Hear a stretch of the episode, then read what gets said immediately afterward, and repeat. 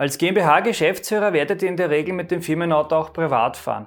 Welche steuerlichen Konsequenzen diese Privatnutzung hat, wie ihr dabei Steuern sparen könnt und wann ihr kein Fahrtenbuch benötigt, das erfahrt ihr in diesem Video. Wer Steuern versteht, kann Steuern sparen.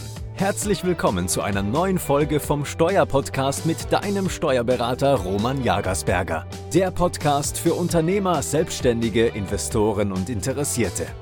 Mein Name ist Roman Jagersberger, ich bin strategischer Steuerberater in Österreich und unsere Kanzlei hat sich auf Unternehmen und Investoren spezialisiert, die ihre Steuerbelastung und Firmenstruktur optimieren möchten.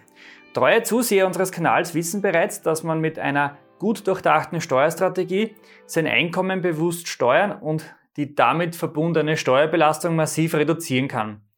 Eine Möglichkeit zur Beeinflussung des persönlichen Einkommens ist der Geschäftsführerbezug, wenn ihr auch Geschäftsführer eurer eigenen GmbH seid. Zum Geschäftsführerbezug gesellt sich in vielen Fällen dann auch noch ein Firmenfahrzeug hinzu. Bei unseren Beratungsgesprächen kommt nämlich beinahe täglich die Frage auf, ob es nicht sinnvoller wäre, einen Firmenwagen für seine GmbH anzuschaffen. Auf den ersten Blick sieht das ja sehr verlockend aus. Man hat keine privaten Ausgaben mehr für sein Fahrzeug, denn die eigene GmbH zahlt ja das Fahrzeug oder das Auto aus Gesellschaftsmitteln und auch natürlich die laufenden Kosten, wie zum Beispiel Treibstoff, Versicherung, Instandhaltung und so weiter. Diese werden ja von der GmbH bezahlt. Und da ist es natürlich doch viel attraktiver, diese Ausgaben in noch nicht versteuertem Geld zu tätigen, als privat mit teurem, nämlich entversteuertem Geld. Das klingt jetzt zwar grundsätzlich logisch, jedoch müssen wir bei diesen Überlegungen noch den großen Spielverderber, nämlich das Finanzamt mit einbeziehen. Die Finanz möchte nämlich nicht, dass sie mit dem Auto, für dessen Kosten die Gesellschaft aufkommt, wo der Staat natürlich auch mitzahlt, dass sie damit nämlich auch private Fahrten unternimmt. Das möchte das Finanzamt jetzt nicht, weil dadurch das Vermögen der Gesellschaft geschmälert wird, sondern weil er mit diesen Ausgaben den steuerlichen Gewinn der GmbH reduziert und damit auch die Körperschaftssteuerbemessungsgrundlage, was natürlich in weiterer Folge zu weniger Steueraufkommen führt.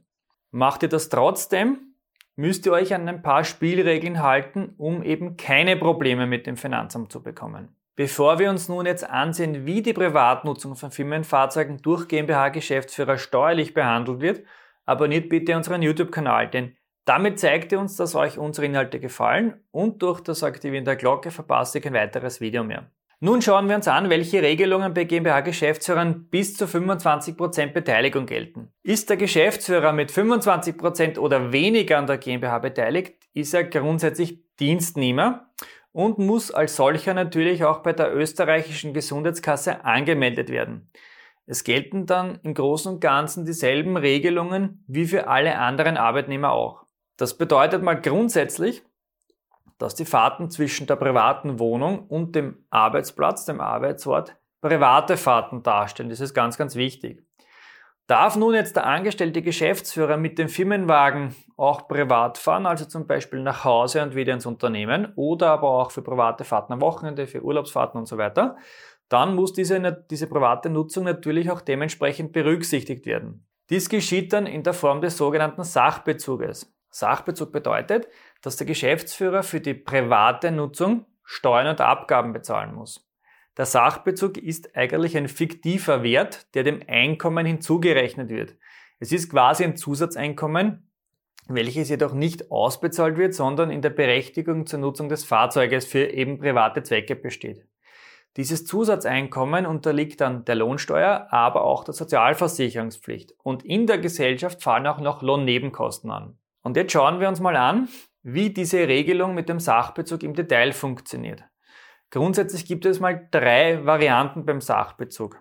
Erste Variante, die allgemeine Regelung, grundsätzlich müssen mal zwei Prozent der tatsächlichen Anschaffungskosten des Fahrzeuges inklusive Umsatzsteuer und Nova und auch Sonderstattung, diese zwei Prozent pro Monat als Sachbezug angesetzt werden. Jeden Monat aufs Neue.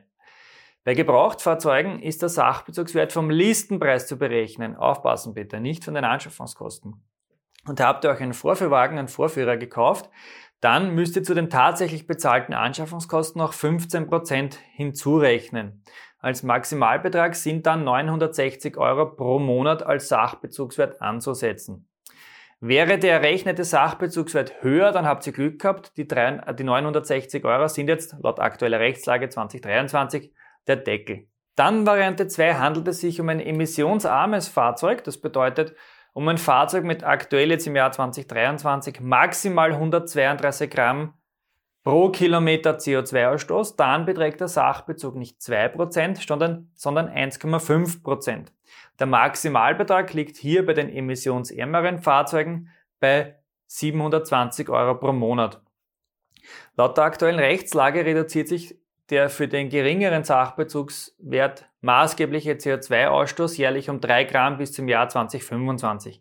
Danach werden Sie sich wieder wahrscheinlich neue Späße einfallen lassen. Für die Ermittlung des Sachbezugs ist die CO2-Emissionswertgrenze im Kalenderjahr der erstmaligen Zulassung ausschlaggebend. Das ist auch ganz wichtig. Wurde für euer Auto gar kein CO2-Wert bekannt gegeben, dann müsst ihr natürlich die 2% nehmen. Und ganz wichtig noch zu erwähnen, ist nämlich, dass dieser CO2-Ausstoß nach dem WLTP-Verfahren herangezogen wird. Und alle guten Dinge sind drei. Variante 3 handelt es sich um ein Fahrzeug mit einem CO2-Emissionswert von 0 Gramm pro Kilometer. Dann beträgt der Sachbezugswert 0%. In diesem Fall hat die Privatnutzung des Fahrzeuges keine steuerlichen Konsequenzen. Wie kann nun dieser teure Sachbezug reduziert werden? Ihr könnt den Sachbezugswert halbieren, wenn ihr im Jahresdurchschnitt pro Monat nachweislich nicht mehr als 500 Kilometer für private Zwecke fahrt. Nachweislich bedeutet, dass ihr ein lückenloses Fahrtenbuch benötigt, aus dem eben hervorgeht, dass die Summe der privat gefahrenen Kilometer eben maximal 500 pro Monat ausmachen. Und bitte aufpassen, ein in Excel geführtes Fahrtenbuch wird vom Finanzamt leider nicht anerkannt. Und gelingt euch das Nachweis nicht, dann müsst ihr den vollen Sachbezugswert nehmen. Und bitte bedenkt, dass bis zu einem Beteiligungsausmaß von 25 Prozent eben, wie schon angesprochen, die Fahrten von der privaten Wohnung zum Betrieb und wieder zurück als private Fahrten gelten. Da wird es dann wirklich schon knapp mit den 500 Kilometern. Jetzt haben wir besprochen, was passiert, wenn ihr als Geschäftsführer mit dem Firmenfahrzeug auch privat fahren dürft. Mit dem Sachbezug für die Fahrzeugnutzung ist es allerdings noch nicht erledigt. Wird euch von der Gesellschaft nämlich ein Parkplatz für das Fahrzeug in einem Bereich zur Verfügung gestellt, der einer Parkraumbewirtschaftung unterliegt, dann sind zusätzlich noch 14,53 Euro pro Monat an Sachbezug anzusetzen. Und das Ganze unabhängig davon, ob es sich um ein Privat oder um euer Privatfahrzeug handelt oder um das Firmenfahrzeug handelt, für das ihr bereits einen Sachbezug bezahlt. Das ist leider wirklich so, die Regelung. Parkraumbewirtschaftung bedeutet, dass das Abstellen auf öffentlichen Verkehrsflächen gebührenpflichtig ist. Nur so als kleiner Sidestep noch. So, das bis jetzt besprochene oder die bisher besprochenen Regelungen treffen jetzt auf Geschäftsführer bis maximal 25% Beteiligung an der Gesellschaft und auch für alle anderen Dienstnehmer zu im Großen und Ganzen. Und jetzt schauen wir uns an, welche Änderungen es bei wesentlich beteiligten Gesellschaftern gibt, also bei jenen Geschäftsführern mit mehr als 25% Beteiligung an eben dieser Gesellschaft.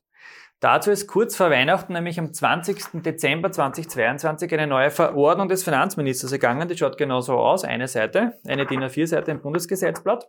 Ab einer Beteiligung nämlich von mehr als 25 Prozent gelten Geschäftsführer bekanntlich nicht mehr als Dienstnehmer, sondern als Selbstständige. In diesem Fall habt ihr betriebliche Einkünfte und müsst eine Einkommensteuererklärung beim Finanzamt einreichen. Als wesentlich beteiligte Geschäftsführer habt ihr einen großen Vorteil gegenüber den nicht wesentlich Beteiligten. Für euch zählen nämlich die Fahrten von daheim in den Betrieb und wieder zurück als betriebliche Fahrten. Dadurch ist es für euch leichter möglich, die Halbierung des Sachbezuges umzusetzen. Wenn nämlich die tägliche Fahrt in die Arbeit als betrieblich gilt, sind die 500 Kilometer pro Monat im Jahresdurchschnitt natürlich leichter zu erreichen, als wenn diese Fahrten auch zu den privaten Fahrten gezählt werden. Ob schaffbar ist, ist natürlich eine andere Sache, aber die Möglichkeit oder die, die Wahrscheinlichkeit ist höher, dass ihr das schafft. Wie sieht die Sachbezugsregelung für wesentlich beteiligte Geschäftsführer nun jetzt genau aus? Naja, aufgrund dieser Verordnung, die ich jetzt schon angesprochen habe, gibt es grundsätzlich zwei Varianten. Die Variante 1 ist mal grundsätzlich identisch mit den drei Varianten des nicht wesentlich beteiligten Geschäftsführers. Also die 2%, 1,5% oder 0% Sachbezug, je nachdem, um welches Fahrzeug es sich handelt. Die zweite Variante, anstatt des pauschalen Sachbezugswerts von eben 2% oder 1,5%, kann auch der tatsächliche in der Gesellschaft auf die Privatnutzung angefallene Aufwand als Sachbezugswert angesetzt werden. Das kann in dem Fall nämlich günstiger sein, wenn das Fahrzeug sparsam ist von den Kosten her. In diesem Fall ist allerdings die Führung eines lückenlosen Fahrtenbuchs unbedingt erforderlich. Wenn ihr den vollen 2 oder 1,5%igen Sachbezug nehmt, je nach Fahrzeug, braucht ihr kein Fahrtenbuch führen, da ihr ja eh schon den Maximalbetrag versteuert. Das trifft auch auf die nicht wesentlich beteiligten Geschäftsführer zu. Wenn ihr eure Unternehmensstruktur optimieren möchtet, dann klickt hier und wenn ihr noch weitere Ideen zum Steuernsparen in der GmbH haben wollt, dann klickt hier.